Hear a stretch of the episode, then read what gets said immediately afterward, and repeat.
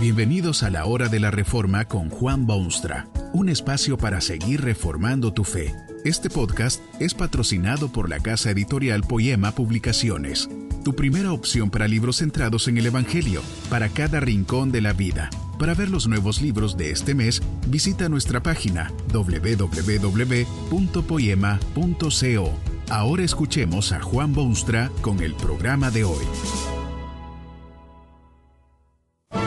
Esta conferencia se titula Opio para el pueblo y está basada en las palabras bíblicas de Santiago 1.22.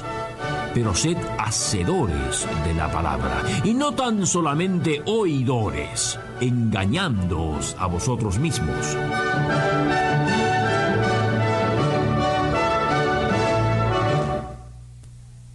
¿Quién afirmó que la religión es el opio de los pueblos? Algo de razón tenía.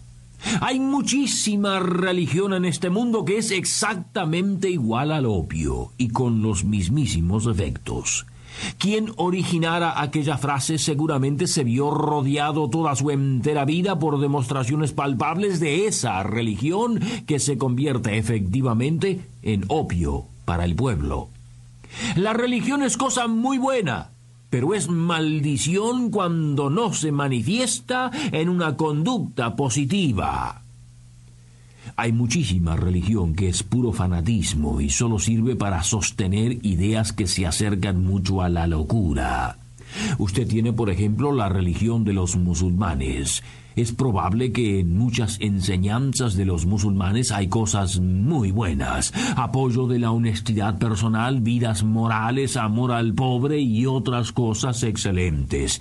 Pero de vez en cuando esa misma fe islámica se utiliza como fundamento para hacer cosas descabelladas, como ocurrió una vez con la República de Irán que secuestró arbitrariamente rehenes extranjeros y decían que aquello era perfectamente compatible con la fe que profesaban.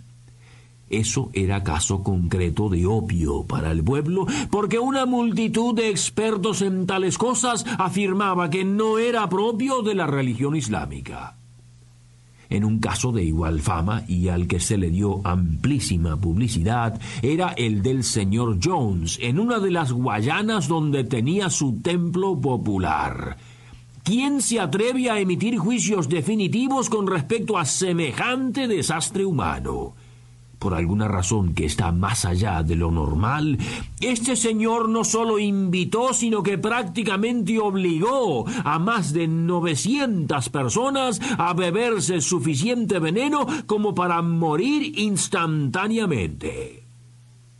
¿No cree usted que semejante atrocidad es evidencia clara de un opio para el pueblo?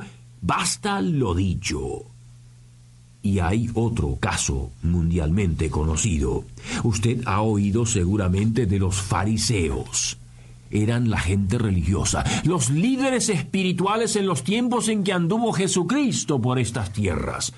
Estos fariseos fueron severamente reprendidos por el Hijo de Dios porque hacían cosas de endrogados.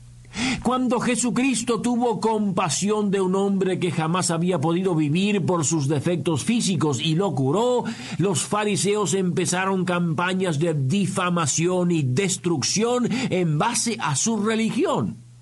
Resulta que su religión decía que el día del descanso era día de descansar y no de andar curando enfermos. ¿Ve usted cuán fácilmente la religión puede convertirse en opio para el pueblo.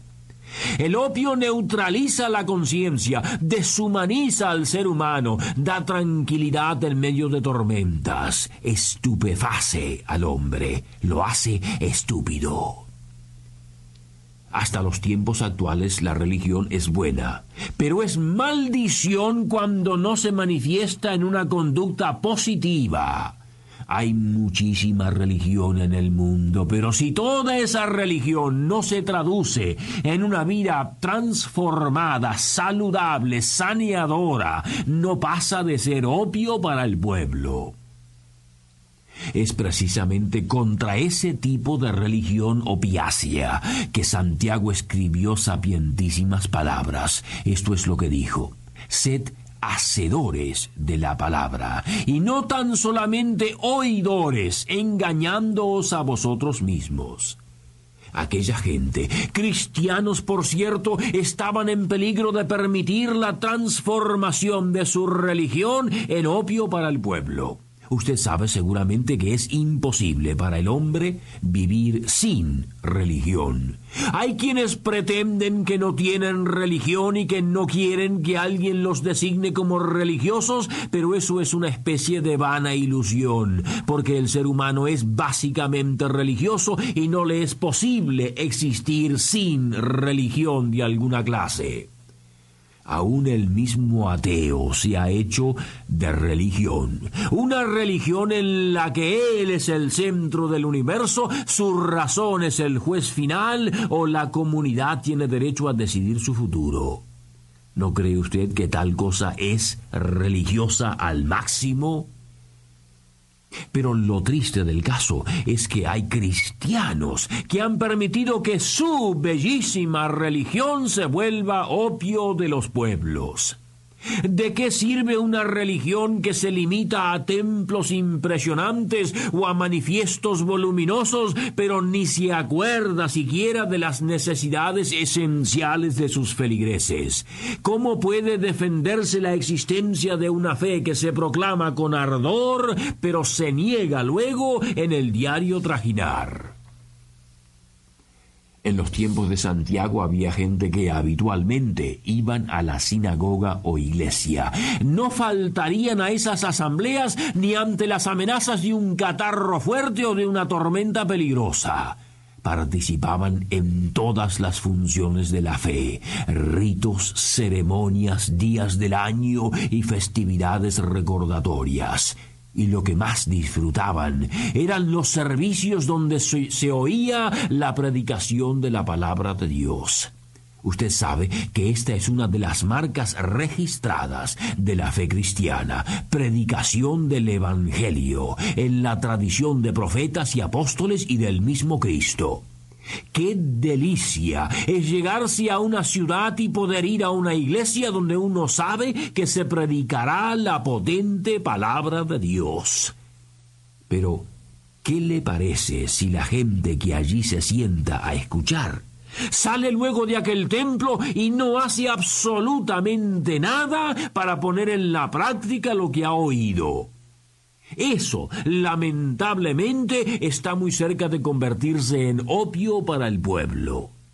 Quien oye la palabra de Dios sin ponerla en la práctica es como el campesino que siembra y riega sus campos, pero jamás levanta su cosecha.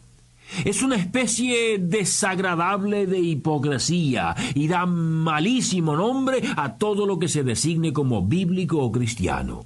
De nada vale oír, oír, oír buenos sermones y mensajes y la palabra de Dios si quien lo oye no procede luego a hacer lo que ha oído.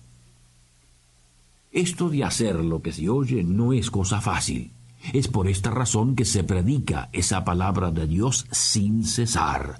Pablo aconsejaba predicarla a tiempo y fuera de tiempo. Se predica esa palabra semana tras semana y día tras día en mil lugares y en mil circunstancias distintas, precisamente porque hacer la palabra no es fácil para el hombre. Es contrario a su naturaleza. Lo que la palabra enseña es rechazado por el mundo. Quien quiere poner en la práctica lo que Dios le enseña descubrirá enemigos de varios tipos. Nadie, ni el mejor creyente siquiera, es capaz de traducir lo que oye al escenario de sus actos automáticamente. Es un larguísimo proceso del creyente, es una lucha constante, es un esforzarse sin desmayar, es un mejorar paulatino hasta el último día en la tierra pero no debe cejar un solo cristiano en sus esfuerzos de hacer la palabra que ha oído. El que hace lo que oye se pondrá muy pronto de manifiesto. Sus acciones hablarán por él. Santiago hace mención de tales cosas. Dice que quien hace lo que oye no será víctima de su ira y enojo. Mucha gente se deja dominar por corto y mal genio y se toma entre sus manos el hacer justicia y vengarse y enderezar lo torcido. ¿De qué le ha valido al tal haber oído del amor de Dios en su iglesia o saber que de Dios es la venganza? Otros hablan con mayor deseo que el que tienen de escuchar. ¿Cómo aprenderán los tales las grandes verdades y cómo podrán simpatizar con quienes necesitan socorro si están siempre hablando? El que no hace lo que oye puede compararse a la persona que se mira en el espejo pero luego va por su camino y se olvida completamente cómo era. El espejo le ha dicho claramente que tiene arrugas en la frente y que su piel es deficiente y que sus ojos están apagados y que su nariz delata sus costumbres. Todo eso lo ve en el espejo antes de salir de su casa. El espejo se lo dice clara, categórica y neutralmente pero ahora sale a la calle y empieza a hacer sus negocios y a tener su trato con sus semejantes, se ha olvidado completamente lo que vio en el espejo y ahora actúa como su engañoso corazón le dice que es y como su mortal enemigo Satanás le sugiere. Las arrugas se le olvidan y se hace el jovenzuelo. Las deficiencias de su piel las toma como puntos de atracción para con sus semejantes y al hacerlo se vuelve insensato. Sus ojos son un desastre, pero él tontamente los usa como si fuesen chispas de fuego brillante. Se ha olvidado de lo que le decía el espejo esa mañana. Así es con muchísima gente moderna. Oyen ciertamente la palabra de Dios, admiten que esa palabra les muestra el camino, saben que Dios los está llamando personalmente, pero ellos hacen oídos sordos. Mil excusas sin fundamento y quedan convencidos que lo que oyen no es palabra de Dios. Admiten el camino que deben seguir, pero son demasiado cobardes para tomarlo. Dios los está llamando, pero ellos prefieren obedecer los susurros tentadores de voces extrañas que los convierten en opio, para sí mismos y para otros. Que este mensaje nos ayude en el proceso de reforma continua según la palabra de Dios. Si quieres profundizar en la exposición bíblica, puedes buscar más recursos en www.poema.co. Allí encontrarás libros que te ayuden a entender la palabra de Dios y aplicarla a tu vida.